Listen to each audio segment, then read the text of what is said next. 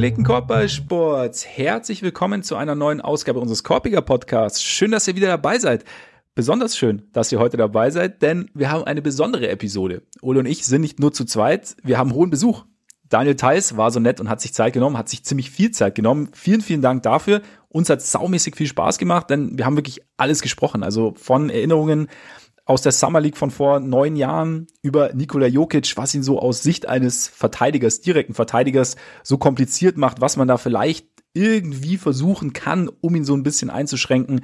Über die Heat haben wir gesprochen was sie, warum sie andere Teams so unfassbar gut aus dem Konzept bringen können. Dann so ein kleiner Einblick Richtung Boston, warum Tatum, warum er denkt, dass Tatum und Brown eigentlich ziemlich gut zusammenpassen und, und was die, was das Problem des Narrativs da so außenrum so ein bisschen ist. Natürlich über seinen Sommer, was so Daniels Ziele waren nach der letzten Saison in Indiana, die ja nicht ganz optimal gelaufen ist, wie er den Sommer so angegangen ist, gerade auch mit Blick Richtung WM, was er sich da erhofft, was sich das Team so erhofft, was die Nationalmannschaft so besonders macht. Wir haben alle möglichen Themen angerissen, auch wie er so ein bisschen die, die Trade-Season jetzt sieht und wir hoffen, es hat, es macht euch genauso viel Spaß, wie es uns Spaß gemacht hat. Es gab auch einen kleinen Ausflug zum Golf natürlich. Also von daher hört sehr gerne rein. Kleiner Disclaimer noch, am Ende hat uns die Technik einen kleinen Streich gespielt. Bei Daniels letzter Antwort bricht die Tonspur ab. Also das tut uns wahnsinnig leid aber sonst alles, was davor so kam und gesprochen wurde, auch über Tyrese Halliburton zum Beispiel, den er ja hautnah kennenlernen durfte, all das ist da. Von daher bin ich fertig und wir gehen direkt Richtung Daniel. Viel Spaß mit der neuen Folge. Freunde, die Herausforderung der Basketballbüro-Uni-Packliste kennen wir mittlerweile. Im Sommer kommt vielleicht noch die Badehose dazu, vielleicht auch die Garderobe für den Kurzurlaub, wie auch immer. Im Sommer gibt es einiges zu packen.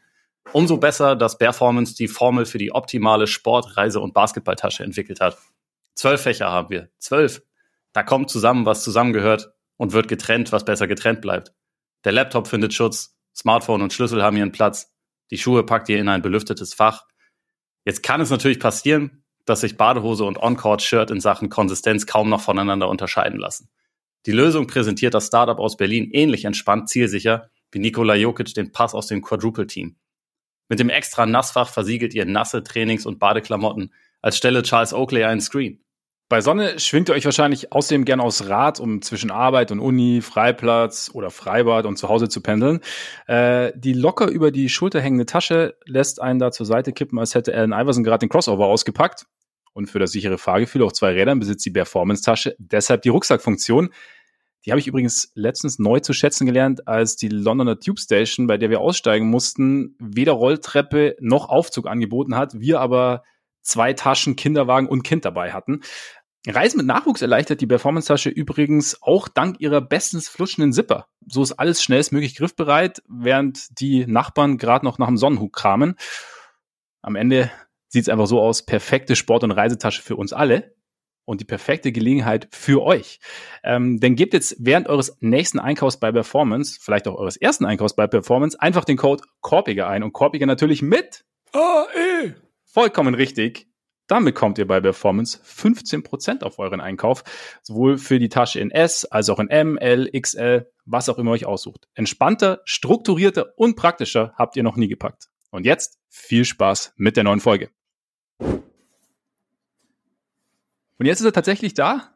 Daniel Theiss ist bei uns. Daniel, willkommen und vielen Dank. Danke, dass ich hier sein darf, klar. Jederzeit gerne, natürlich. ähm, du hast gerade schon gesagt, du bist momentan in Boston, ne? Ich bin jetzt wieder in Boston, ja. Ich war eine Zeit lang, ich, ich war, glaube ich, vier Wochen knapp in Deutschland, war noch auf dem Abstecher in Mailand bei Johannes Vogtmann.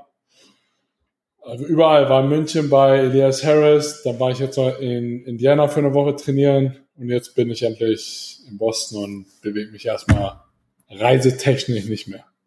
Reicht irgendwann dann auch, ne?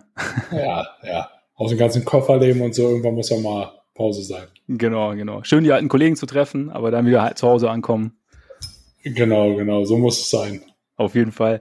Ähm, ich weiß nicht, ob du dich erinnern kannst, weil das letzte Mal, die letzte Mal, wir haben ja auch schon mal gesprochen, ne? Es ist ähm, neun Jahre her mittlerweile, 2014. Ja, ne? Ja. Deswegen, äh, und da warst du auch so ein bisschen äh, im Reisestress. Das war während deiner, während deinem Ausflug zur Summer League damals mit den Wizards. Und da haben ja, wir beide ja. das Box-Tagebuch gemacht. Kannst du dich daran noch erinnern? Ja, ich erinnere mich, ja. Lange ist her. Lange, lange ist her und war ein interessanter Sommer auf jeden Fall. Den, den Eindruck hatte ich damals auch, auf jeden Fall. Es war ähm, einiges erlebt und du hast ja auch frisch geheiratet gehabt dann, ne? Und genau, das war das ja. Mhm. Genau. Ähm, ja, was ist denn so, wenn du jetzt kurz so ganz, ich meine spontan, ne, war jetzt nicht vorbereitet, wenn du ganz spontan äh, zurückdenkst, was, was ist so aus dem Sommer so hängen geblieben? Also natürlich die Hochzeit sicherlich, aber auch, auch sonst so.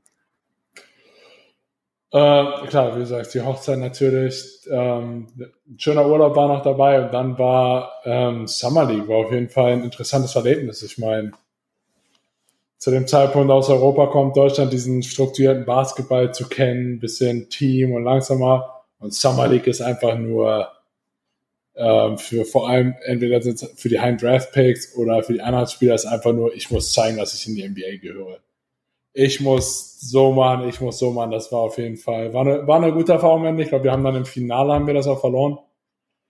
Aber es war auf jeden Fall eine komplett andere Erfahrung. Einfach dieses, jeder so für sich. Ich muss zeigen, ich, ich gehöre in die NBA, ich muss so spielen und ich würde sagen, es war interessant. Ich kann mich noch ein paar erinnern, die ich im Team hatte, mit ähm, Otto, Otto Porter, mit ja, dem genau. ich jetzt immer, wenn ich den sehe, mit immer noch viel spreche. Ich weiß nicht, Glenn Rice Jr. war in meinem Team. Und ich glaube Cam Birch, der jetzt auch ja noch in der NBA rum, ähm, ja.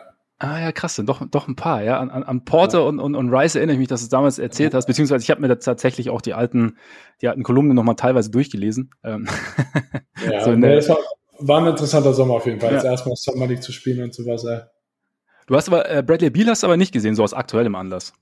Damals. Hm, in der halt, in der äh, Wizards Facility halt ein bisschen rumlaufen. Du weißt noch, John Wall war da auch viel. Mhm da so ein bisschen halt, ja.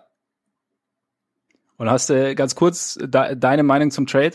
Hast du, warst du überrascht, dass es jetzt so schnell ging? Weil ich meine, die, die Meldung kam ja letzte Woche schon.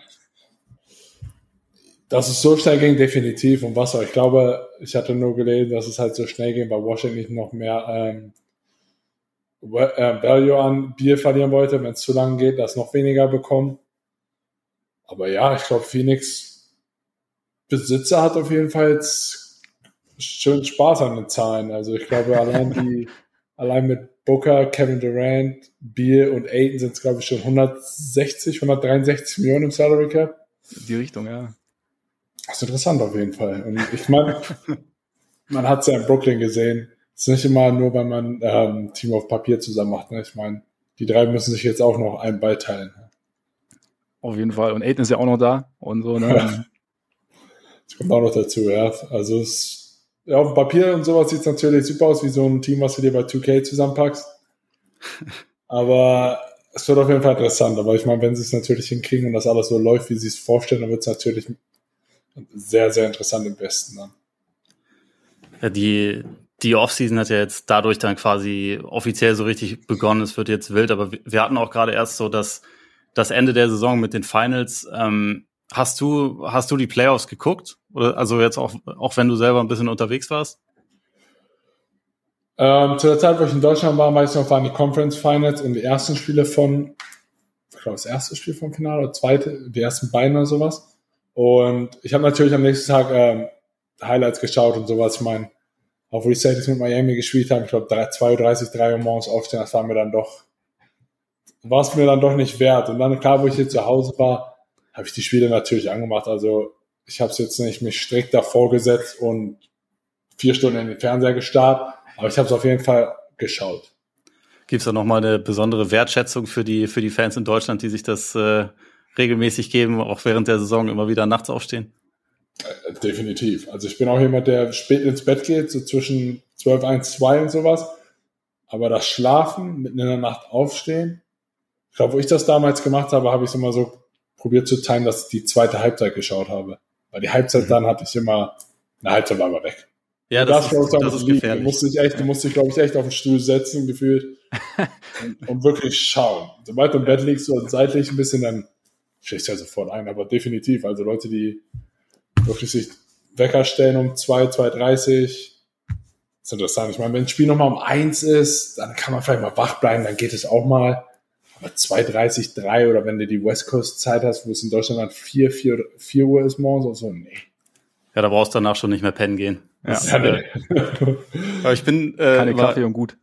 Ja, Ich bin immer schon dankbar, dass es nicht mehr so, also beim League Pass nicht mehr so ist wie früher, wo du halt einfach, wenn dann Auszeiten waren oder auch die Halbzeit waren, da einfach nur so ein Stummbild war. Oder halt einfach nur ein Bild, das sich gar nicht bewegt hat und es gibt dann Ja, so eine Düdelmusik. ja, das war eigentlich ja. jedes Mal eingepennt früher.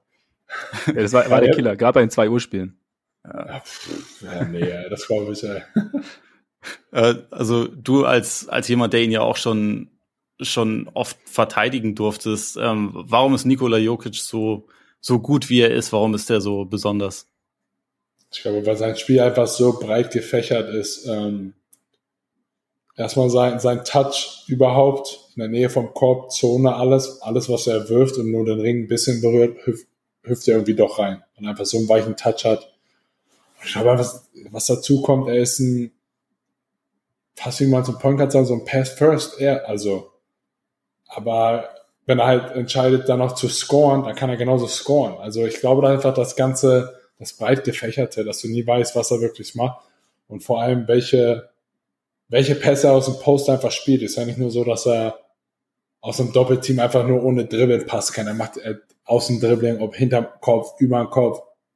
Also gefühlt durch die Beine ist es ja, jeder, jede Art von Pass ist ja dabei. Und ich glaube, was vor allem das ganze Denver-Team extrem über die Jahre, ich meine, die sind jetzt auch, der Core ist jetzt auch schon über ein paar Jahre eigentlich zusammen, dass sie sich bewegen müssen, dass ähm, nicht, wenn ähm, Jokic den Ball hat, dass die alle rumstehen und auf den Pass warten, sondern cutten. Ich glaube, der, der Christian Brown ist gecuttet immer, Aaron Gordon ist zum Korb gecuttet. Sind alle gecuttet, keiner stand einfach nur rum. Und wenn dann Jokic doch noch entscheidet, eins gegen eins zu spielen, hat er genauso viel Platz, weil sich alle bewegen und keiner kann einfach ganz leicht zum Doppeln kommen, weil einfach nur alle rumstehen. Ich glaube, das ist das Wichtigste in dem ganzen, ganzen Nugget-System gewesen. Äh, ähm, von dem, was, was Miami so in den Finals dann gegen ihn versucht hat oder auch was so die anderen, die anderen Teams im Lauf der Playoffs versucht haben. Hast du da irgendwas gesehen, wo du gedacht hast, das, das hätte man vielleicht noch probieren können, das, das wurde nicht richtig gemacht oder ist es einfach so, dass der letztendlich gegen jede Art von, von Coverage halt schon eine Lösung findet? Ich glaube, dadurch, dass er auch so ein hohes Spielverständnis hat, war es schon echt schwer. Aber ich glaube, das Einzige, was du vielleicht noch hättest machen können, ist, du packst das, ist bei, bei Miami, dass Bam vielleicht ähm, den Vierer verteidigt hat, wie Aaron Gordon, dass Pick and Roll geswitcht wird und das dann rausgekickt wird, dass Bam dann wieder im Post bei Jokic ist, weil das Two-Man-Game mit Maureen Jokic war nicht zu verteidigen. Die haben es probiert, teilweise zu doppeln. Aber dann gibst du den Ball Jokic in der, bei der Freiwurflinie und er macht die Entscheidung. Das ist das, was er am besten kann.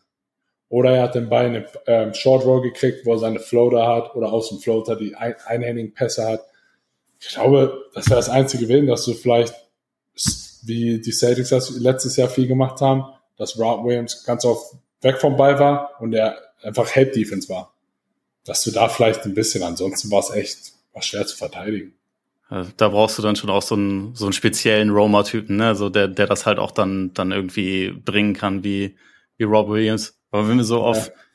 auf Miami gucken, ich meine, du kennst die Heat ja auch ziemlich gut, also aus, aus vielen Duellen. Die waren richtig mies eigentlich in der Regular Season. Und alle, also kein Beobachter hat so Richtung Play-In gedacht, das ist jetzt das Team, was, was Richtung Finals geht. Ähm, wie war das so aus deiner Sicht möglich und warum ist das so ein krass kompliziertes äh, Team, gegen das man spielen kann? Also jetzt auch beispielsweise ja für Boston. Nein, erstmal, ich glaube, in der Regular Season, die hatten echt viele Verletzungen dieses Jahr. Ich glaube, weiß nicht, bis auf Bama so haben so viele Leute so viele Spiele verpasst. Und ich glaube, es ist nicht nur ein Mythos, was man spricht mit Jimmy Butler, der wirklich in den Playoffs halt nochmal eine zwei, drei Gänge hochschalten kann. Also Re- Regular Season ist, hat er einige Spiele, wo er da mal so spielt wie in den Playoffs, aber ansonsten ist es immer sehr, sehr gechillt in die Spiele und und sonst, wenn sie alle zusammen haben, Miami spielt, egal wer da, wer spielt, die spielen immer, die haben eine, ähm, ein System und so spielen alle. So wie Golden State es über die Jahre entwickelt hat, egal wer spielt, die spielen ein System, eine Art von Basketball, so spielt Miami auch. Miami spielt, egal wer draußen spielt, die spielen immer hart. Nehmen unglaublich viele Charges, vor allem mit Kevin Love, der noch dazugekommen ist, haben sie noch jemand dazu gehabt. Jeder nimmt irgendwie Charges mit Kyle Lowry, ich glaube, der Kellemar, Feeling Raum, Kevin Love, also stehen ja alle, du musst ja wirklich aufpassen, egal wo du hinrennst, ähm, mit oder ohne Ball, auf einmal steht jemand da, den du umrennst. Und ich glaube einfach, die haben ein System, Eric Spoelstra hat das über, ich will jetzt nicht, ich weiß jetzt nicht die genauen Jahre, wie lange er da ist, seit 12, 13, 14 Jahren. 15, irgendwie sowas. Kam, kam er 10 damals auch? Ich glaube, ich glaube, die erste Saison mit LeBron war doch sogar Ja, ne? seine erste Saison, ne? Also dann 2010, 2011. Okay, sowas. Und ich glaube, seitdem spielen die, spielen die einen Basketball. Und alle wirklich, ich glaube, das, was Teams gut stark macht, ist, dass alle Spieler wirklich auf der gleichen Seite sind und einfach an einem Strang ziehen und das auch wirklich dann so durchziehen. Und man hat es gesehen. Ich meine, jeder dachte mal, äh, Milwaukee gewinnt die Serie 4-0 und, und ciao. Und so war es halt nicht. Und Miami hat Tyler Hero die ganzen Playoffs nicht gehabt. Und Duncan Robinson, der seit gefühlt zwei Jahren auch kaum gespielt hat, kam rein und hat extrem gut gespielt. Der, ähm, ich glaube, Caleb Martin hat unglaublich in der Serie gegen Boston gespielt. Ich glaube, wir sind einfach, dadurch, dass Miami auch noch das Team ist, was am besten in Shape ist in der Saison her, so wie sie Workouts sind, so wie alles dort läuft. Ich glaube, gibt es niemanden, der nur auf der Bank sitzt und nicht fit ist. Mhm.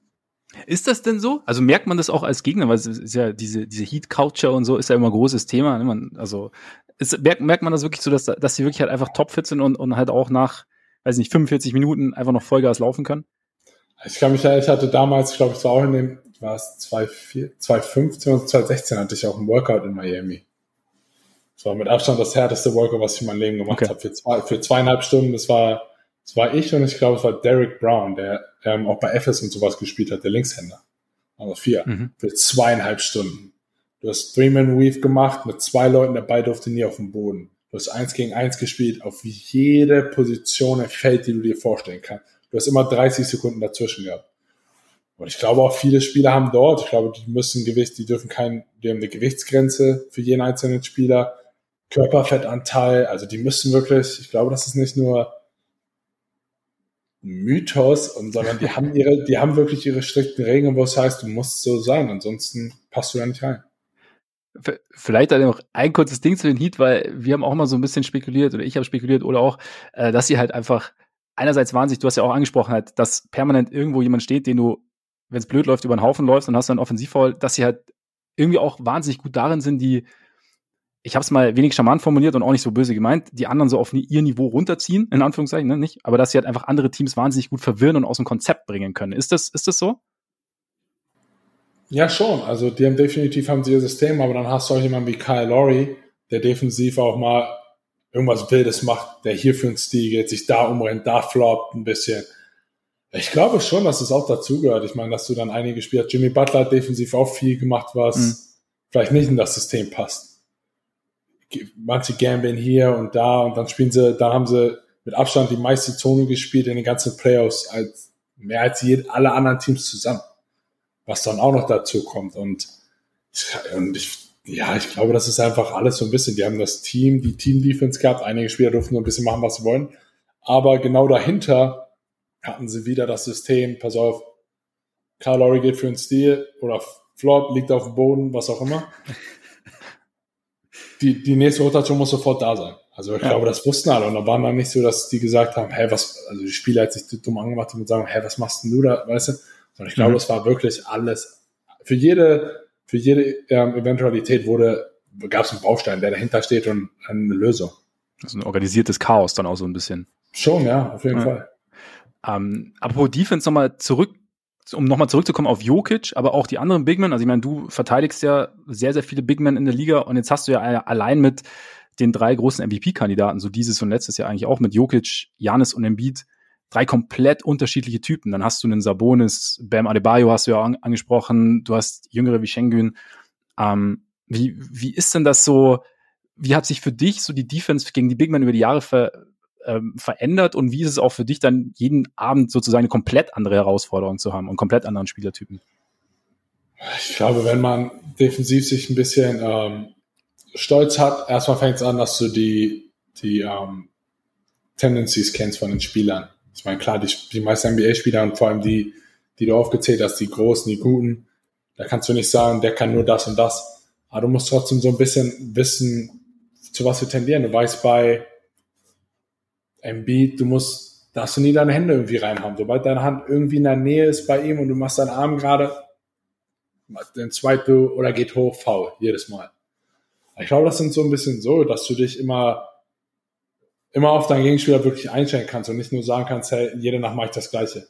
Embiid ist eigentlich ein, ein Guard in einem Big Man Körper, der eigentlich nur Face-Up spielt, dadurch, dass über die Jahre ihn jedes Team einfach nur doppelt, spielt er kaum eigentlich noch Post. Er ist ja wirklich nur Elbow und Face-Ups und außen Dribbling mit Hesitation Jump Shots. Das ist ja schon ähnlich auch so Midrange wie Kevin Durant. Mhm. Das Shake and Race und sowas. Jokic ist auch, ich meine, ist, und die sind natürlich alle auch mega kräftig und schwer. Ich meine, ich glaube, Embiid ja. ist um die 300 Pounds, Jokic ist, ich weiß es nicht wo.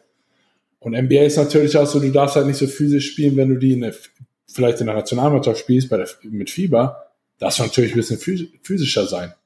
Da gibt es nicht, oh, erst das. In der, in der NBA ist natürlich so ein bisschen, hey, das sind MVP-Kandidaten, du darfst da ein bisschen weniger machen. Und ist auch so, sag, also tatsächlich, ja. dass, dass du die Calls bekommst oder halt eher einen Pfiff bekommst, dann, wenn du, wenn du ein bisschen ja, physischer spielst? Ich denke schon, ja, dass es schon so ein bisschen danach kommt. Aber wie gesagt, ich glaube, es geht einfach darum, dass du, du musst dich einfach anpassen können. Wie gesagt, du kannst nicht jede Nacht gegen so Leute wie mit Jokic und Shangun sind sehr, sehr ähnlich. Die sind so skilled. Wenn du da nur deinen Körper gegen haust, wie bei Shangun, es kommt immer der Baseline Spin. Jedes Mal. MB kannst du nicht so nah einfach drangehen, weil er kriegst, du kriegst jedes Mal faul. Du sitzt nach fünf Minuten mit sechs Fouls auf der Bank und kannst den Rest zuschauen. Also, ja, ich glaube, das ist wirklich so, dass das für dich wirklich, du musst dich darauf vorbereiten. Du kannst nicht nur ins Spiel gehen. Vielleicht viele Jüngere denken dann so, die kommen da rein und sagen, boah, heute spiele ich MVP, Embiid, boah, ich bin richtig aggressiv und über. Dafür sind die viel zu clever und viel zu gut. Der lässt sich, du bumpst den einmal im Post, den ersten nimmt er, den zweiten tut er so, weiß ein bisschen, floppt da ein bisschen schon das erste Foul. So. Also ich, ich glaube, du musst mit erfahren, du musst clever sein. Ich muss auch, manchmal musst du deine Schnelligkeit nutzen. Du kannst nicht mit Jokic, Embiid und sowas die ganze Zeit nur pushen, pushen. Das geht nicht. Ein bisschen Schnelligkeit, immer ein bisschen, an, genau wie, wie gesagt, mit Miami, so ein bisschen organisiertes Chaos. Das musst du probieren, auch im Post zu haben.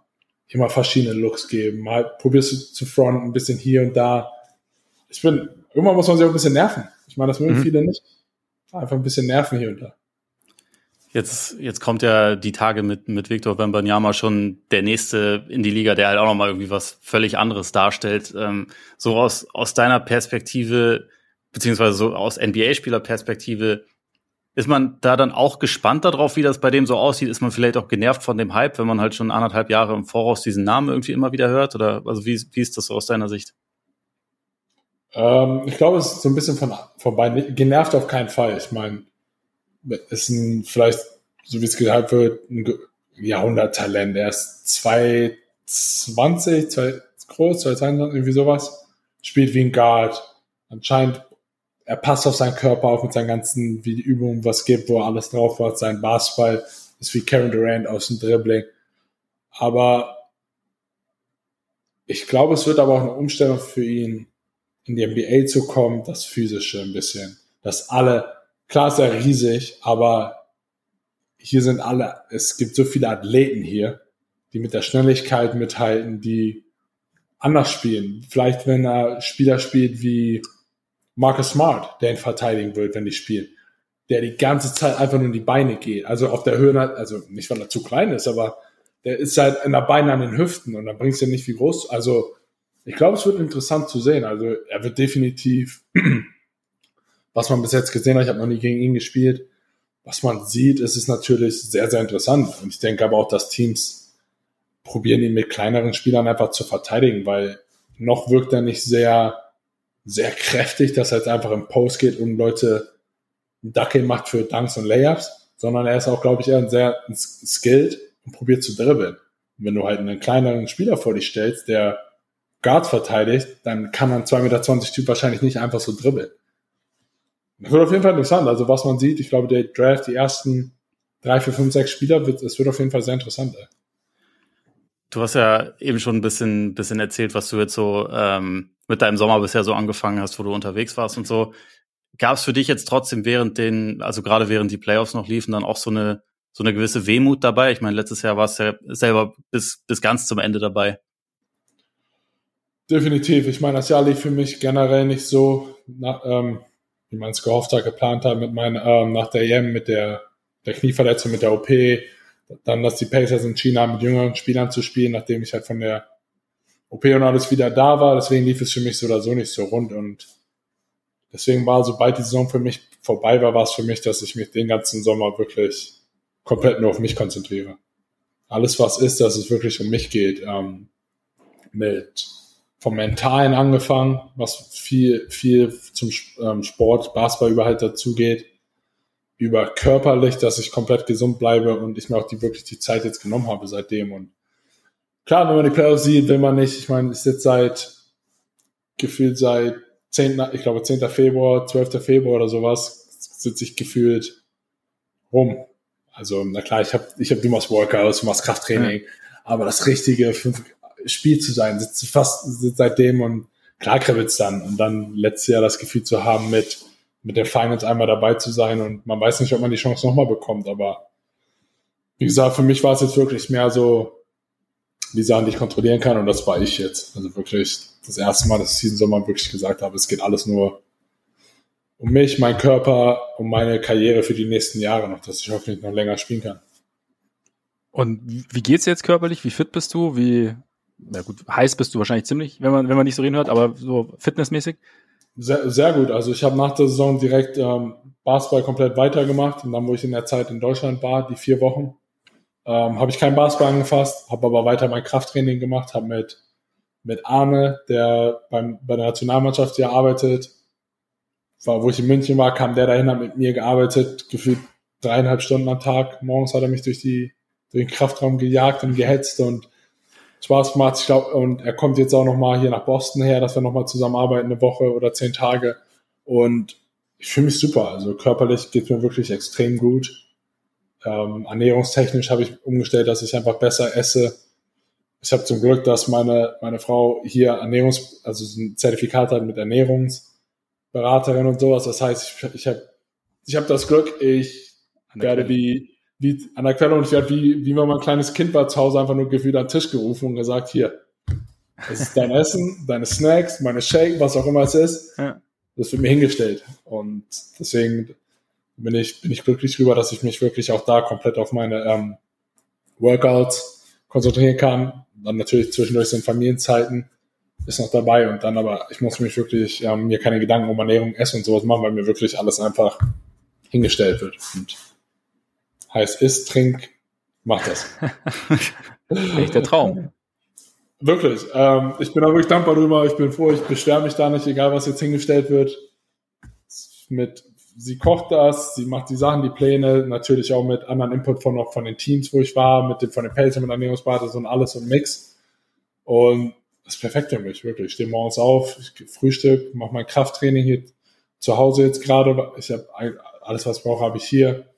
Dann ist über den Tag ist Familienzeit und Familienzeit ein bisschen Golf hier und da. Und dann abends gehe ich jetzt immer in die Halle. Und so sind eigentlich die Targets für die nächsten, bis zur Nationalmannschaft, die nächsten sechs Wochen. Was für ein, was für ein Handicap hast du im Golf? Ich bin, ich bin, noch, ich bin noch sehr am Anfang. Ich bin noch sehr, noch sehr frustrierend, sagen wir es mal so. Darf ich ganz kurz mal die Frage stellen? Was, was ist es mit Profisportlern und Golf tatsächlich? Weil so, also es machen ja, also im Basketball ja sowieso, Jordan früher ja komplett verrückt und wahrscheinlich heute immer noch, und aber halt so viele Profisportler und Basketballer spielen Golf, wie, wie, wie kommt ihr da drauf? Na, bei mir war es so, oder viele, wo ich weiß, waren, hat es in der Bubble angefangen. Mhm. Einfach wir die fast oder die zwei, zweieinhalb Monate auf einem Fleck waren und jetzt gab Golfkurse. Wir hatten, glaube ich, zwei Golfkurse, wo jeder einfach hingehen konnte, spielen und alles Mögliche. Und ich glaube, ansonsten ist es einfach ähm, eine Abwechslung, um aus der Halle einfach rauszukommen. Mhm. Einfach draußen zu sein, wenn du spielst. Wenn man spielt, du brauchst knapp vier Stunden, würde ich sagen. Vier, viereinhalb Stunden, wenn du komplett spielst mit vier Leuten einfach draußen zu sein, die Zeit genießen, die Ruhe und nicht in der Halle zu stehen. Ich glaube, dass das daher so ein bisschen gekommen ist. So als Kontrast zu dem intensiven Programm, sowohl beim Spiel als auch im Training und dann halt, ja, so die Ruhe denke, und die Natur. Ich, ich, denke schon wirklich, dass das so ein, so ein, ähm, einfach, wie gesagt, Kontrast oder einfach was anderes. Wenn du auch schlechte Tage, ein schlechtes Spiel hattest, einen schlechten Tag im Training, was auch immer, gehst auf die Driving Range nur, triffst ein paar Golfbälle, kannst vielleicht da deinen Frust ein bisschen rauslassen ja, ja. auf der Technik dann gehst du nach Hause und dir geht's wieder gut. Einfach, ich glaube wirklich, okay. diese, diese Ruhe, machst dir deine Musik rein, stehst da. Das ist, ähm, Kann ich nachvollziehen. ja, also ich, ich habe auch schon ein paar Mal ein paar Mal gespielt, also nicht, dass ich das in irgendeiner Form gut könnte oder so, aber ich habe mir das immer so vorgestellt, das ist bestimmt mega entspannt. Und währenddessen habe ich dann auch immer Probleme, habe ich dann aber immer Probleme so mit dem Ehrgeiz, weil ich, weil ich mich halt dann aufrege darüber, dass die Dinger kreuz und quer fliegen und nicht so, wie ich mir das vorstelle. Ist das, ist das bei dir auch so oder kannst du da halt wirklich dann auch ein bisschen, bisschen runterfahren? Ich bin auch noch sehr, sehr frustriert teilweise, wenn ich rausgehe. Ich habe jetzt in den Indiana jetzt gespielt und sind halt Kleinigkeiten, das ist halt wirklich alles Technik. Ne? Ich meine, das geht nicht, das geht nicht darum, was für, wie viel Kraft du hast und hier und da. Das ist ja wirklich alles einfach nur Technik und der Kontakt mit dem Ball. Und klar, dann hast du denkst du, du zwei Schläge, boah, jetzt habe ich es raus, jetzt richtig gut. Ja, der nächste Schlag dabei landet irgendwo in den Bäumen und denkst dir, na, war frustriert. Ich bin auch nach Hause, ich bin danach, war ich so frustriert, habe gesagt, ich habe die Schnauze voll. Ich weiß bei Golfschläger, Mann. Also, Jetzt wieder Bock auf Basketball. Ja, wirklich. So war es hin und her. Aber, aber es ist einfach, einfach so entspannt, einfach mal rauszukommen, dann draußen zu sein auf dem Golfplatz und sich da die Ruhe zu nehmen. So stelle ich mir das vor, gegen die Heat zu spielen. ähm, Du hast ja, du hast ja eben schon die Nationalmannschaft kurz, kurz angesprochen. War das für dich irgendwie die ganze Zeit schon klar, dass das auf jeden Fall Ziel der Offseason, äh, ich meine, also Ziel des Sommers ist? Hast du da auch irgendwie während der Saison immer schon im Kontakt gestanden mit, mit dem DBB? Definitiv, vor allem nach dem letzten Sommer. Der letzte Sommer war erfolgreich, es hat Spaß gemacht. Ähm, Gordon Herbert hat es, hat es geschafft, einfach die Leute so zusammenzubringen, auch mit seiner ruhigen und entspannten Art einfach alle zusammenzubringen als Team. Es hat alles wirklich gepasst und natürlich ist dann die Entscheidung viel einfacher, wenn man erfolgreich ist und Spaß zusammen hat und den Kern der Mannschaft so zusammenhält für nächstes großes Turnier. Und ähm, der DBB war in Kontakt mit mir, Gordon Herbert war im, im März war, glaube ich, in den USA, hat alle besucht, war bei mir, wo wir in Charlotte gespielt haben, hatte ich ähm, Dinner mit ihm und es war entspannt und auch ich habe auch mit Dennis zwischenzeitlich gesprochen, immer mal wieder. Ähm, ich glaube, da hat keiner, der letztes Jahr dabei war, hat jetzt ähm, irgendwie Zweifel gehabt, dass er nochmal spielt. Ich habe mich mit Maxi, wo ich in ähm, Dallas war, zum Essen getroffen, der auch mega Bock hat, dieses Jahr dann zu spielen. Der letztes Jahr gesehen hat, was wir erreichen können, wenn wir ein gutes Ziel zusammen, wenn alles passt. Und natürlich hat der dann auch Bock zu spielen. Und für mich ist ein Ziel, Olympia zu spielen ich habe WM gespielt, ich habe EM gespielt, wir haben jetzt eine Medaille und ich hoffe, dass wir jetzt eine sehr erfolgreiche WM spielen. Dass wir vielleicht gar nicht zu diesem ähm, Pre-Olympic-Turnier dahin müssen, aber das ist mein Ziel. Also einmal, einmal Olympiaspiel mit der Nationalmannschaft. Du hast ja äh, schon den, den Erfolg bei der EM letztes Jahr kurz, kurz angesprochen. Ähm, ich fand da, also aus meiner Sicht so eine sehr krasse Geschichte war irgendwie, wie, wie gut Franz Wagner von Anfang an irgendwie in diesem Kontext aussah, obwohl der ja wirklich noch nicht viele äh, so A-Länderspiele bis zu dem Zeitpunkt auf dem Buckel hatte. Der hat jetzt auch noch mal eine richtig gute zweite Saison gespielt in Orlando. Was traust du ihm so weiterhin zu auf seinem Weg? Na, erstmal ist mein Franz ist in Deutschland, hat ja den deutschen Basketball, den europäischen Basketball ja aufgewachsen. Also es ist ja nicht so, dass er jetzt so viele Jahre oder sein Leben lang in den USA war und alles das heißt. Und Franz ist auch, würde ich sagen, ein Instinkt-Basketballer. Ich meine, er bewegt sich auch ohne Ball extrem gut in der NBA, zählt er zu den besten Cuttern der NBA. Einfach, weil er leichte Layups dadurch gekriegt und letztes Jahr hat er sich halt, wie gesagt, ich glaube, jeder hat es ähm, ihm oder dem ganzen Team wurde es einfach einfach, einfach, einfach.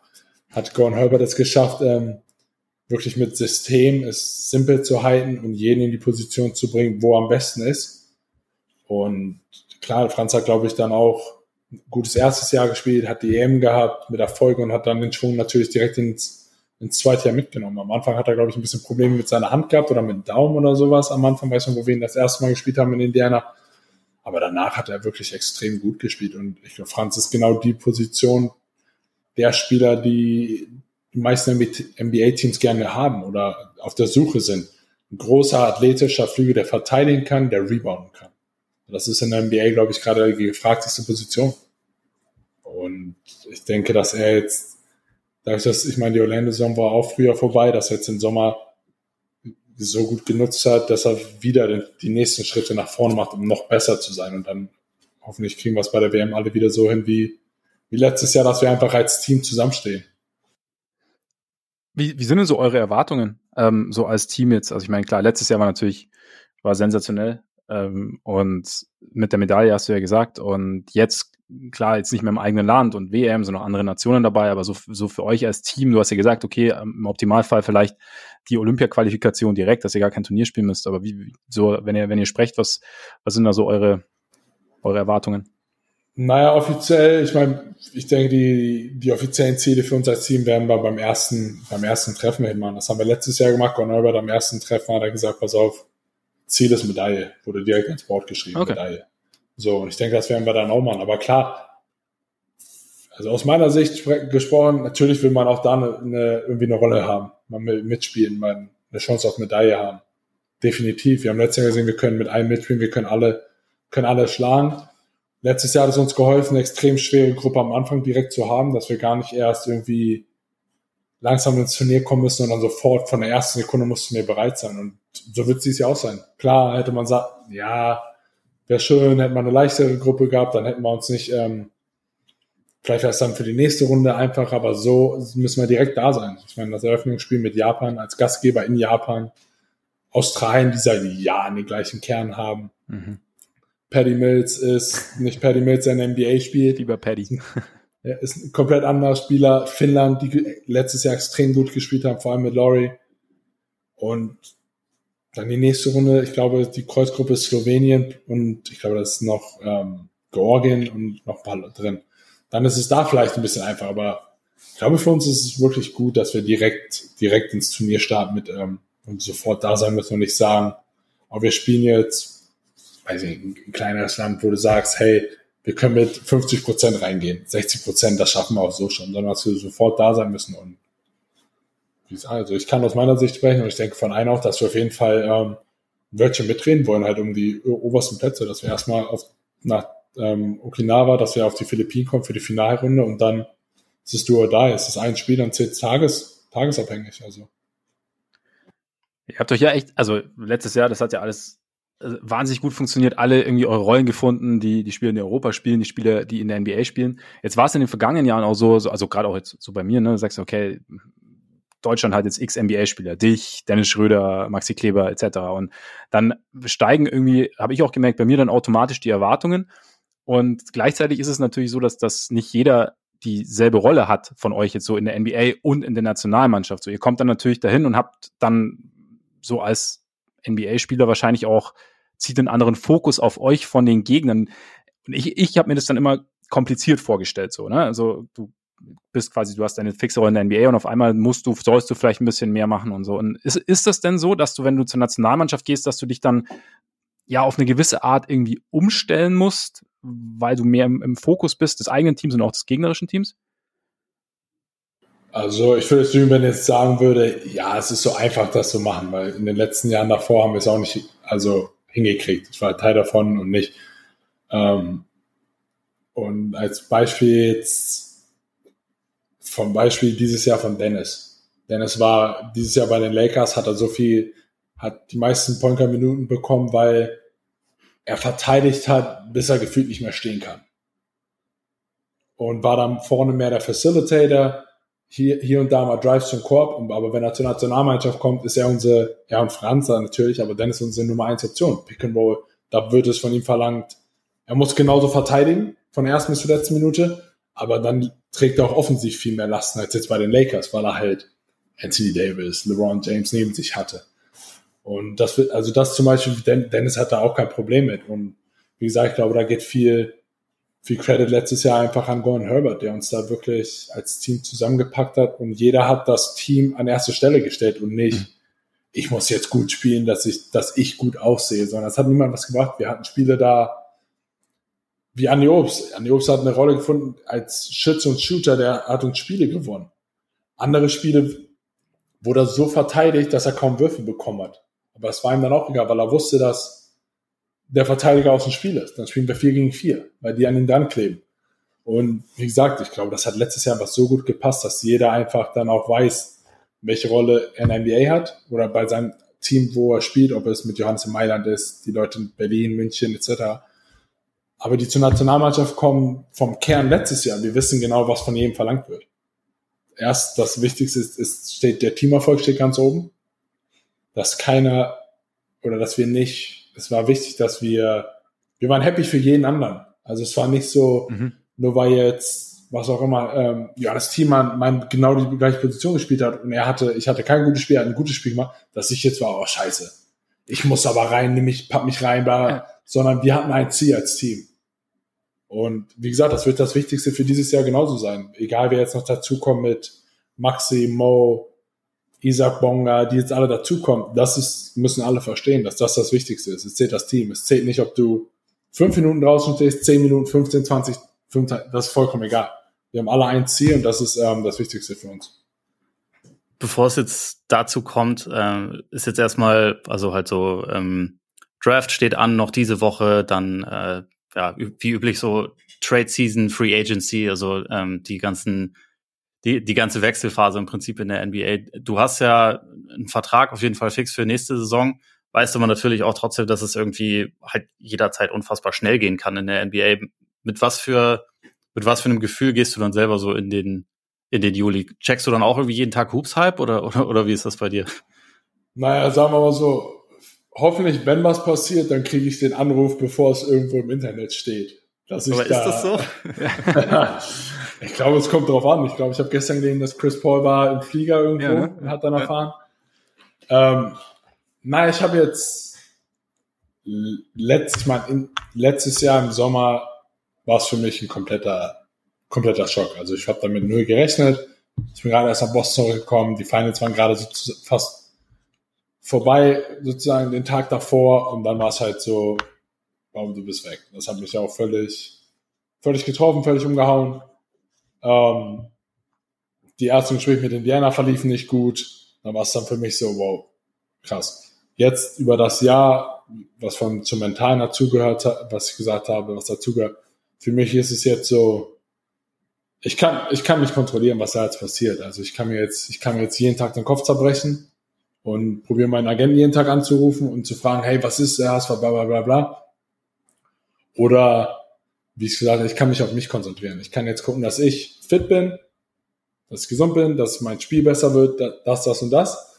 Und ich sehe es mit beiden. Also ich bin ja jetzt wirklich komplett offen. Ich sage, wenn was passiert, wenn ich, oder wenn Indiana, wenn nichts passiert, bin ich happy. Wenn ich eine Rolle habe, halt zurückzugehen, zu spielen, freue ich mich. Die Organisation ist großartig, wie sie auf die Spieler aufpassen, sehr familiär. Rick Carla ist ein sehr erfolgreicher Coach, der vielen Jungen beibringt. Ich kann den Jungen noch viel helfen. Aber wenn, es, wenn was passieren sollte, dann bin ich auch offen gegenüber. Also ich meine, ich habe eh keine Wahl, aber dass mhm. ich da mhm. offen gegenüber stehe, weil, wie gesagt, ich kann es nicht kontrollieren und ich bin, entweder wollen jetzt die Pacers behalten, wissen, was sie an mir haben, wollen mich spielen lassen oder vielleicht jemand anders möchte es. Und deswegen bin ich, bin ich ein bisschen entspannter. Im, Im Sommer ist es ein bisschen, angenehmer oder entspannter als in der Saison. In der Saison musst du innerhalb von zwei, drei Tagen musst du komplett umziehen. Wir haben Kinder, die in die Schule gehen. Das ist einfach, ist nicht so einfach, die Kinder aus der Schule rauszureißen, die ihre Freunde haben und sowas. So, jetzt ist es zum Glück, wir haben in Boston, wir haben unser Zuhause hier, wir haben unser Haus noch hier, wir leben hier. Das heißt, wir müssten nicht von heute auf morgen unsere Zelte abbrechen, sondern wir können dann in Ruhe die nächsten Schritte einfach planen und machen. Das heißt, Boston ist eure Base und du bist dann während der Saison in Indiana oder deine Family ist auch mit in Indiana dann? Die sind, die sind auch mit. Also jetzt, dadurch, wenn wir letztes Jahr hergekommen haben, haben wir das Haus und haben wir gesagt, wir, wir behalten das als Base. Also wir haben alles hier. Ich habe in Boston mit Trainingsmöglichkeiten. Wir kennen auch die meisten Leute hier. Das ist ein sehr, sehr, ist der kürzeste Weg nach Deutschland. Deswegen haben wir gesagt, wir behalten das jetzt erstmal als Base und deswegen ist das ein Teil davon, warum ich da ein bisschen entspannter gehen kann. Ich weiß, dass am wahrscheinlich Donnerstag, es kann sein, dass Dominosteine fallen, die wirklich wie, wie, was. Also, dass da wirklich der erste Trade dann kommt und dann auf einmal geht's rund und wie gesagt, also ich bin jetzt wirklich dadurch, dass wir hier die Homebase haben und alles haben und sowas, muss ich nicht von heute auf morgen die Zelte abreißen und sofort los. Jetzt haben wir bei, bei Bradley Beal gab es ja jetzt mal so ein bisschen dieses, dieses Ding, also er hatte diese, diese No-Trade-Clause, ne? deswegen hat man so ein bisschen mitbekommen, dass er natürlich auch Einfluss hatte, wo es dann am Ende hingeht. Aber wie ist denn das so auch als Spieler allgemein? Ist es dann so, dass man gerade jetzt vielleicht in einer Situation wie deiner ähm, wo du sagst, die, die Gespräche mit Indiana liefen letztes Jahr im Sommer schon nicht optimal. Du hast auch dann irgendwie gesagt, dass, dass sie dich nach sieben Spielen rausgenommen waren, dass das so ein bisschen wie ein, wie ein Schlag ins Gesicht war. Ist es denn dann so, dass man seinem Agenten dann auch sagt, du hör dich doch mal um oder gibt es da irgendwie Möglichkeiten, dass man selber so ein bisschen vielleicht anderen Teams einen Floh ins Ohr setzen kann? Ist das, ist das so? Schon ein bisschen. Es kommt natürlich darauf an, wenn jetzt ähm, als Beispiel, sagen wir, die Pacers machen vielleicht einen großen Trade, Draft Night oder davor für irgendeinen größeren Spieler und du musst Spieler reinpacken, um einfach den Salary zu matchen. Hast du natürlich nicht zusammen. So was bei mir letztes Jahr mit Boston nach Indiana. Mhm. Ich war so, das Teil, mein Vertrag ist in der NBA klein. Du kannst den fast in den Trade reinpacken, um halt irgendwie einen Ausgleich zu haben. Dann hast du natürlich nicht zusammen. Wenn die, wenn dein Agent eine, vielleicht eine gute Beziehung mit dem Team hat und sowas und die sagen, vielleicht, ich werde nicht getradet, aber die Pacers würden mir sagen, pass auf, wir haben aber keine Rolle für dich oder wir wollen nicht, dass du spielst, wir wollen immer noch mit jungen Spielern spielen dann ist es natürlich auch so, dass sie vielleicht sagen, pass auf, wir arbeiten aber mit dir. Wir wollen vielleicht, wir wollen nicht wirklich viel ähm, zurückbekommen für den Trade, aber die wollen natürlich auch keinen Riesenvertrag aufnehmen. Als Beispiel. Mhm. Dann ist es natürlich auch so, dass sie vielleicht mit dir arbeiten. Und, wenn, und dann geht es darum, dass du, wie gesagt hast, dass dein Agent mit anderen Teams spricht und sagt, pass auf, hier, er ist, er ist zu haben für das und das, also was auch immer.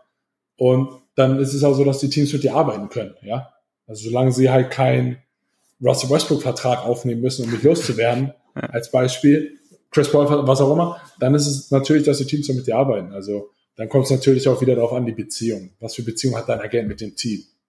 Bei mir ist zum Beispiel Tyrese Halliburton und ich, wir haben den gleichen Agenten. Miles Turner und noch zwei Leute sind, glaube ich, in der gleichen Agentur. Das heißt, da sind die Beziehungen und die Wege schon ein bisschen kürzer. Das heißt, die werden nicht, als Beispiel, hoffentlich nicht mich behandeln wie sonst was und sagen, nee, nee, wir wollen ihn nicht, aber er wird hier seine Zeit sitzen, einfach nur einen Punkt zu machen. Mhm. Wenn Tyrese genau der nächste ist, der wird seinen Vertrag kriegen, aber sagen, hey, ich könnte nicht einen so behandeln und den nächsten Spieler von mir so, dann sehen wir mal. Sondern, mhm. also es kommt dann auch darauf an, dass es so ein bisschen so ein bisschen Gentleman's, nicht Agreement, aber dass sie dann sagen zu dir, pass auf, wir arbeiten mit dir, wenn es sich was ergibt und sowas, dass wir dir da keine ähm, Steine in den Weg legen. Ich muss ganz kurz, sorry, weil ähm, es, es gehört einfach dazu zu diesem Podcast und Ole weiß es ja auch und der, der Bezug passt ja auch. Ich muss ganz kurz die Chicago Bulls ähm, mit reinbringen, weil ähm, oh Gott. ich bin großer Freund der Chicago Bulls und deswegen muss ich dich einfach fragen, weil ich mich damals so gefreut habe, als du da hinge als du, als du hingetradet wurdest. Willst du noch mal zurück? Ähm, Würdest du, könntest du dir vorstellen, noch mal zurückzugehen? Ist vielleicht etwas weniger offensiv formuliert. Klar, also ich, es war eine gute Zeit, wo ich nach Chicago getradet wurde. Natürlich war es dann auch so weg erstmal, aber danach ähm, die, die Bulls-Sachen, das Bulls-Trikot anzuziehen, das erste, was ist, ja. jeder denkt an Michael Jordan. Ja. Und mein Bruder ist aufgewachsen, hatte, war ein riesen Bulls-Fan, hatte alles von Bulls zu Hause. Früher gab es, glaube ich, dies, es war nicht mal Seven Up, irgendwas davor, die ganzen Dosen mit NBA-Spielern drauf und Sprite, ich glaube, die ganz alten Sprite-Dosen waren das sogar. Ja, ja, ja. Stimmt. Sowas. Und da war es ja. natürlich die Bulls. Und Chicago ist eine coole Stadt zu leben, Basketball. Und wie gesagt, ich bin offen. Also ich bin wirklich, egal was passiert, ich hoffe einfach nur, oder ich bin gesund, dass ich eine Rolle habe und einfach nächstes Jahr wieder komplett angreifen kann, spielen kann und zeigen kann, dass ich definitiv ohne Probleme noch auf dem Niveau spielen kann und die hingehe. Wie war das für dich, so diesen, diesen Switch zu machen von einem vor einem Jahr sehr ambitionierten Playoff-Team zu einem, wo dir eigentlich gesagt wird, so, du bist Veteran, du sollst irgendwie den, den jungen Leuten helfen, aber also de deine Rolle verändert sich halt total. Ähm, wie bist du da so als dann quasi so der designierte Veteran aufgetreten? Hattest du da irgendwie selber Vorbilder, an denen du dich dann orientiert hast, oder? Na, ich habe mich in der Rolle davor, jetzt vor dem Jahr in Indiana, halt ja so selbst gar nicht gesehen, weil für mich sind die Veteranen sind, wo wir später hatten mit James Johnson, George Hill, die 15 Jahre in der Liga sind, die sind 35, 36, die, die erwarten nicht mehr richtig Teil, also in der Rotation zu sein und zu spielen. Die sind, das sind die Veteranen, die wirklich alles sozusagen überschauen, den Jungen helfen. In der Rolle habe ich mich ja gar nicht gesehen. Ich meine, ich war, ich bin jetzt 31 geworden und ich habe mich gefühlt, ich, ich will spielen. Ich will auf dem Feld ein Veteran sein, ich will denen auf dem Feld helfen. Das war am Anfang für mich natürlich eine extreme Umstellung und extrem schwierig, weil ich war selbst frustriert mit der, mit dem Knie, mit einer OP, einer Reha. Mein wirklich Arsch aufgerissen, dass ich fit werde, dass ich spielen kann. Nach sieben Spielen heißt es, ja, nee, wir wollen mit Jungen spielen, wir wissen, was du kannst. Das ist halt so ein bisschen dein Problem, weil wir wissen, was du kannst, aber wir wissen nicht, was die Jungen können. Und dann wird aber auf der anderen Seite von dir verlangt, ja, sei mal der gute Teammate, sei mal der Veteran, der aber draußen sitzt, happy ist und sich mit den Leuten freut. Das war halt extrem schwer, vor allem mental, vom Kopf her, einfach weil ich will da draußen sein. Also ich will ja da mhm. ich will spielen und es hat mir ein bisschen hat's gedauert, definitiv, aber ich habe dann nach und nach habe ich einfach probiert, einfach denen zu helfen, weil ob es dann mit ähm, Jalen Smith, Isaiah Jackson, die, die so jung sind, dass ich denen dann trotzdem helfen konnte, so wie ich in Boston damals ähm, Al Horford, Aaron Baines haben mich an die Hand genommen und mir das Leben in der NBA gezeigt. Die NBA, wie, wie das ganz, wie einfach alles läuft. Und das habe ich probiert, so ein bisschen halt einfach weiterzugeben, auch mit den anderen Jungen, mit Ben, Mathurin, Andrew Nemman. Wir haben so viele Junge, dass man da einfach, dass ich mir dann irgendwann selbst gesagt habe, dass ich auch ein Vorbild sein muss, weil die gehen vielleicht auch durch so eine Phase durch, wo sie nicht gut spielen, wo sie vielleicht weniger spielen. Und dass ich denen dann damit vielleicht helfen kann. Und ja, also ich bin gerne, gerne der, der, der Veteran und sowas, aber ich will auch auf dem Feld sein. Also ich bin, ich sehe mich noch nicht, wenn ich 35 bin, dann sehe ich mich am Ende der Bank sitzen, dass ich da nur noch helfe, motiviere und einfach da bin und den Jungen den Weg zeige in der NBA. Aber da sehe ich mich jetzt, jetzt noch nicht. Du bist ja mittlerweile auch schon, also hast jetzt dann äh, sechs volle Jahre in der NBA auf dem Poker, also schon eine Weile. Bist du eigentlich auch mittlerweile so sehr amerikanisiert oder bist du immer noch äh, vom, vom Kopf her eher so äh, ein Deutscher? Das muss ja ein bisschen, bisschen genauer. was bedeutet amerikanisiert und also mir, mir fällt immer auch so, Amerikaner zum Beispiel kaufen anders ein. Also grundsätzlich größere Portionen von allem, bestellen auch größ, äh, größere Portionen. So, ähm, okay, Einkaufen fällt bei mir raus. Wie gesagt, auch das meine stimmt. Frau hat das alles im Griff. ach, das wird alles erledigt. aber die, die hat die Sachen im Griff mit Einkauf und sowas. Aber ähm, ich denke, ein paar Sachen klar übernimmt man. Das ist jetzt schwierig, aber zum Beispiel, ich kann sagen, was viele Amerikaner machen mit, mit den Kindern.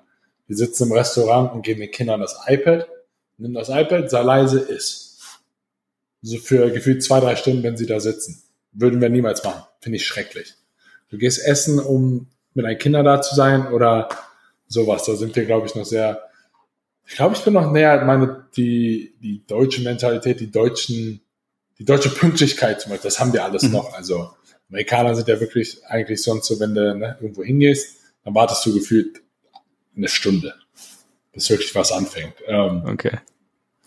Aber Aber auch bis ein Spiel losgeht, ne? Das ist ja auch nie bei Tipp auf ja, die extra, die extra 15 Minuten jedes Mal. ne? Ähm, ich denke, Kleinigkeiten übernimmt man. Ich meine, wenn du nach Deutschland kommst, hier, ich meine, du darfst an jeder Ampel, ähm, oder neun von zehn Ampeln darfst du rechts abbiegen, auch wenn rot ist. Wenn du nach Deutschland kommst, nimmst du es wahrscheinlich mit und kriegst ein Ticket, wenn du über rot fährst. Ähm, Ja. ich, de ich denke zum Beispiel, unsere Kinder sind mehr amerikanisch als deutsch, aber einfach nur, weil wir sprechen zu Hause zwar Deutsch, und aber deren Schultag ist in Englisch vom eigentlich morgens bis abends. Wenn wir meine Babysitterin sind, da haben es ist Englisch. Wir sprechen mit den Deutsch, die sprechen mit uns eigentlich Deutsch. Untereinander sprechen die beiden Englisch mehr. So, Ah, krass, die, die, okay. lesen, die lesen aber auch deutsche, deutsche Bücher, werden vorgelesen, es werden englische vorgelesen, es ist gemixt, aber es ist interessant. Also auch wenn sie zum Beispiel alleine spielen, sitzen sie, wenn sie alleine jeweils spielen, mein Sohn zum Beispiel mit seinen Autos, meine Tochter mit ihrem, mit ihrem Puppen, Kuscheltieren, was auch immer, spielen sie in Englisch. Also es ist wirklich, ich glaube, das ist schwer zu, ich gehe jetzt auch nicht hin und, und verbiete denen das, weil die sprechen noch, Ja, die sprechen genug, sprechen genug Deutsch mit uns, mit Oma, wenn wir in Deutschland sind, da haben sie dann keine Probleme, aber also ich glaube, dass unsere Kinder sind schon mehr ein bisschen das Amerikanische als das Deutsche. Ist das denkbar für euch, dass ihr als, als Familie dort bleibt, also auch so nach der Karriere oder, oder wollt ihr dann wieder nach Deutschland? Also jetzt ist der Plan, da glaube ich, dass wir hier auf jeden Fall bleiben werden. Also ich weiß, wir wissen noch nicht, wo, also wo genau in welcher Stadt und Ort oder was ich genau nach der Karriere mache. Steht auch noch in den Sternen so ein bisschen, aber einfach nur aus dem Grund, weil ich will nicht, unsere, unsere Kinder kennen das, kennen das Leben in Deutschland nicht. Die kennen nicht das Schulsystem, die kennen nicht, also egal in welche Stadt wir kommen, die haben keine Freunde, die sind nicht mit denen aufgewachsen oder sowas. Und ich, ich glaube, es wäre einfach nicht fair und nicht richtig, die, wenn sie, keine Ahnung, wann meine Karriere vorbei ist, vielleicht in fünf, sechs Jahren, meine Tochter ist zwölf, dreizehn zu dem Zeitpunkt, dass ich sie nach zwölf Jahren oder sowas hier einfach rausreiße, nach Deutschland gehe, und nur weil ich das will. Mhm. Wenn sie ins College gehen und wir irgendwann entscheiden, pass auf, vielleicht wollen wir doch nochmal nach Deutschland gehen, weil es ist so weit, dass man ohne Kinder gehen kann, aber Aber aus der Sicht, dass die, dass sich die Kinder nicht aus ihrem gewohnten Umfeld oder aus dem Leben, was sie kennen, einfach rausreißen will. Ja, weiß, deutsche Sprache ist generell so oder so schwer. Vor allem in der Schule, Grammatte und alles Mögliche, was du dir vorstellen kannst. Wenn ich die dahin, glaube ich, dann, dann in eine Schule packe, ohne dass sie das hier jahrelang gemacht haben, glaube ich, wäre das auch nicht fair. Ja, stimmt. Da müssen sie ja quasi die Theorie dann auch irgendwie noch, irgendwie noch lernen. Sie können zwar praktisch sprechen, was ja entscheidend ist, aber dann kommt die Theorie dazu und dann ja. äh, wird's, wird's kompliziert. Das ist schwer. Ich meine, meine Tochter kennt zum Beispiel, sagt immer if. Das ist ja so, auch wenn sie komplett Deutsch spricht. Sie kennt das ja. deutsche Wort nicht. Das kannst du ja hundertmal sagen. Ist einfach ja. so drin, dass sie sagt, ja, aber if, if, und dann ist so, ja.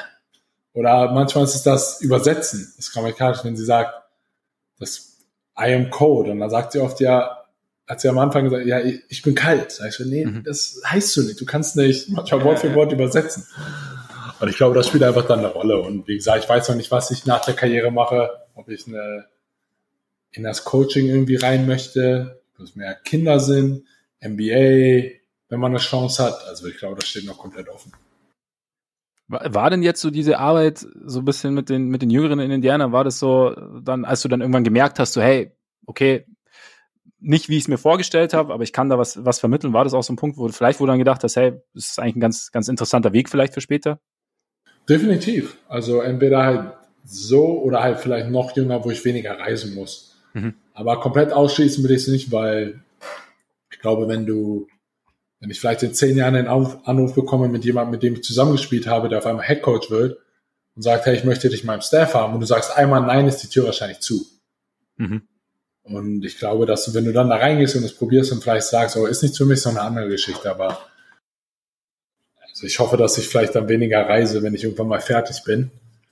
Einfach zu Hause zu sein kann mit den Kindern mehr und Kinder, sowas ja. und dann vielleicht so dieses AAU, vielleicht sowas. Aber wie gesagt, ich bin jetzt nicht komplett, dass ich sage, ja, auf gar keinen Fall das NBA-Leben. Ich meine, wie gesagt, wenn man eine Chance hat und vielleicht kommt man da rein und hat, kann mit Jüngeren arbeiten, man ist das Player Development so ein bisschen und hier involviert und klar, warum nicht?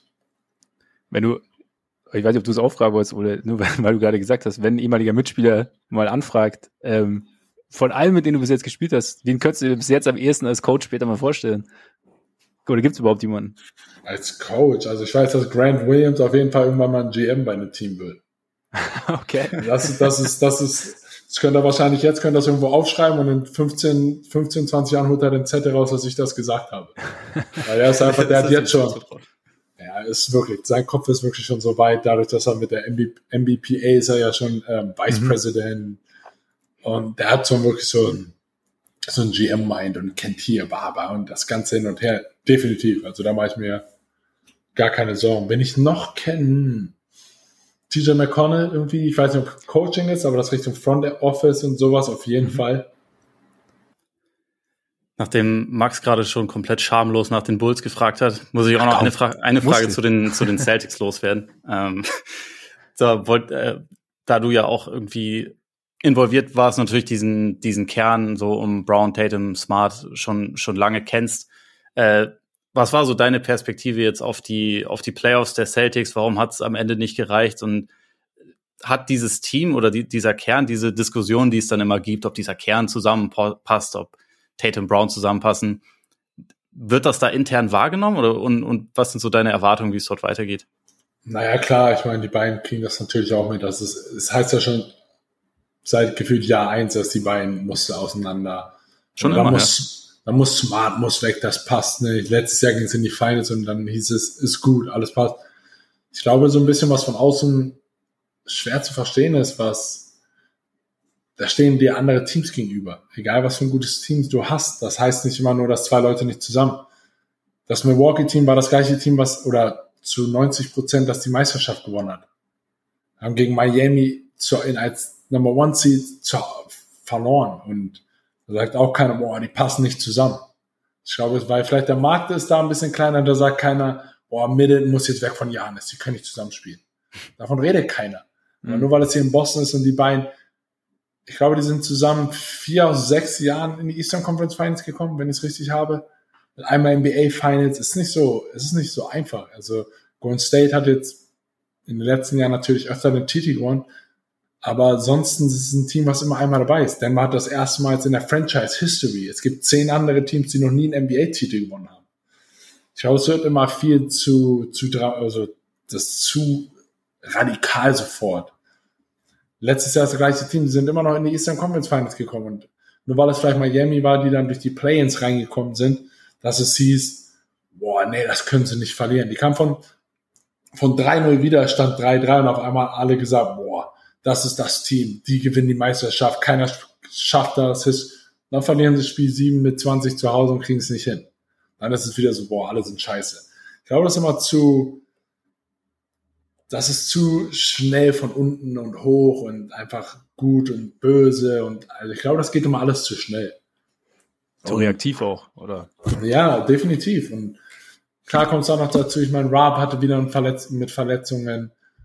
Dann Erl ist natürlich auch 37, ich würde nicht falsch sagen, 36, 37 mit Jahren. Er sah nicht mehr so frisch aus wie letztes Jahr vielleicht. Aber irgendwann muss man vielleicht auch den Teams, die sie sahen, also generell die Celtics waren in den Playoffs, sahen sie nicht so konstant aus wie letztes Jahr. Mit, mit der Serie mit Atlanta, wo sie die Spiele verloren haben, war es dann so, oh, gegen Philadelphia war es dann auch so ein bisschen, oh, aber haben die Serien alle gewonnen. Vielleicht muss man auch irgendwann einfach dann Miami oder das Team, was sie geschlagen hat, auf den Credit geben und einfach sagen, mhm. die, haben, die, haben, die haben besser gespielt. Wie sie gesagt haben mit Miami, bevor wo, wo es 3-0 stand, es ist eine schlechte Woche, die sie hatten, zu dem Zeitpunkt gefühlt. Wo sie drei Spiele verloren haben. Passiert. In der regulären Saison wird, na okay, dann gewinnen sie die nächsten 20. Das kann, in den Playoffs ist es halt leider nicht so. sie kam trotzdem fast wieder, aber ich glaube, das ist immer so, ich glaube, du musst einfach, oder das werden sie dieses Jahr im Sommer machen, wieder vielleicht kleine Pieces, ein Stück fürs Team dazu machen, wegnehmen, was auch immer genau passt. Und ich glaube, dass Jalen und Jason auf jeden Fall die nächsten Jahre definitiv zusammen hier bleiben werden. Das ist ja wahrscheinlich auch einfach so ein bisschen das Ding, dass, also in Boston gibt's halt sehr viele, äh, sehr viel mediale Aufmerksamkeit, ist halt einer der größeren Märkte, natürlich auch eine der berühmtesten Franchises. Du hast es ja jetzt komplett, also eigentlich das Gegenteil erlebt, in einem der, der kleinsten Märk Märkte in Indianapolis. Wie sehr unterscheidet sich so das, das Leben und auch so dieses, dieses Thema mit der Aufmerksamkeit dort? Kann man da einfach in Ruhe dann arbeiten oder? Ja, definitiv. Also, ich meine, Boston ist die größte Sportstadt der USA. Also, ich bin jetzt noch hier, Leute kommen noch zu mir einfach nur von den Celtics und freuen sich, wenn man Hallo sagt und so Sachen. Also, wo ich ähm, in Mailand war, kamen Leute zu mir, bei, wo ich bei Spielen von Johannes war in der Halle. Alles nur wegen den Celtics. Hätte ich meine Karriere bei den Pacers gespielt, würde mich kein, kein Mensch kennen. Also, das ist wirklich so. Und das ist einfach nur, weil die Celtics so eine riesen Fanbase haben auf der ganzen Welt. ist alles nur noch Celtics, Celtics und wahrscheinlich dann, klar, noch die Lakers, aber ja, in Indiana ist halt, ist, kannst du schon in Ruhe dann deine, dich auf Basketball konzentrieren. Ich meine, das ist ein Basketballstart, halt aber eher vom College-Standpunkt her. Und wo wir am Anfang gut gespielt haben und sowas, die Fans waren da, die Halle war gut ausverkauft, weil wir attraktiven Basketball gespielt haben, der Spaß gebracht hat, wir haben Spiele gewonnen. Dann kommen natürlich auch die Fans, aber ich denke, generell hast du in den kleineren Märkten hast du natürlich hast du mehr Ruhe, du hast nicht diese mediale Aufmerksamkeit, du hast nicht den medialen Druck, dass es heißt, boah, du musst gewinnen, du musst gewinnen. Und das kann dir natürlich als Team auch dann manchmal helfen, wenn es einfach halt alles ein bisschen, bisschen ruhiger ist und nicht wie zum Beispiel du gesagt hast bei den Celtics. Es wird sofort alles Drama. Also alles ist sofort Drama. Du verlierst zwei Spiele in Folge, spielst nicht gut. Boah, scheiße, das Team muss abgebrochen werden, muss getradet werden. Dann gewinnen die nächsten 15 Spiele da heißt es, boah, das ist das beste Team der Liga. Ich glaube, dieses einfach, das hast du in den kleinen Märkten einfach nicht. Du kannst dich wirklich einfach nur auf Basketball konzentrieren und da hast du deine, wenn ich das vergleichen wie nach Trainings oder Spieltag, von Trainingstagen mit medialer Aufmerksamkeit, du hast in Indiana vielleicht deine, deine fünf Reporter, davon sind zwei, keine Ahnung, vom Radio, Journalisten und dann halt Blog, ähm. Und das heißt, bei den Celtics hast du jedes Training 15, 20 Leute da stehen. Was natürlich auch ein Riesenunterschied ist auch. Jetzt wäre die Frage natürlich, wenn wir schon bei Indiana sind, Tyrese Halliburton müssen wir natürlich noch Ole, oder? Stimmt. Weil wir sind große Fans, beide, schauen ihm gerne zu.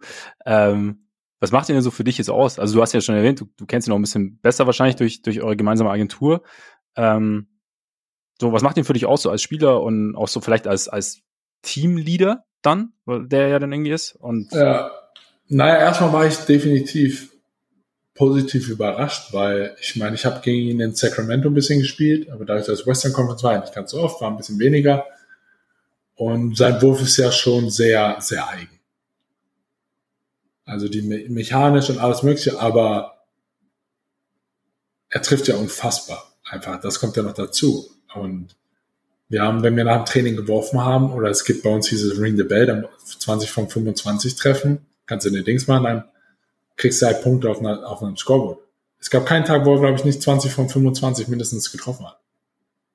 Und ich glaube, im sonst im Großen und Ganzen einfach sein ganzes Spielverständnis, dass er manchmal noch zu sehr auf den Pass guckt, weil er auch, wie gesagt, als Teamleader, auch als, als Scorer da sein muss in gewissen Zeiten. Das hat er zum Teil Spielen gemacht, was du gesehen hast, mit in Chicago es mit Game Winner, Miami mit äh, 10 Dreiern, glaube ich, waren Game Winner und 40 oder Punkten oder sowas.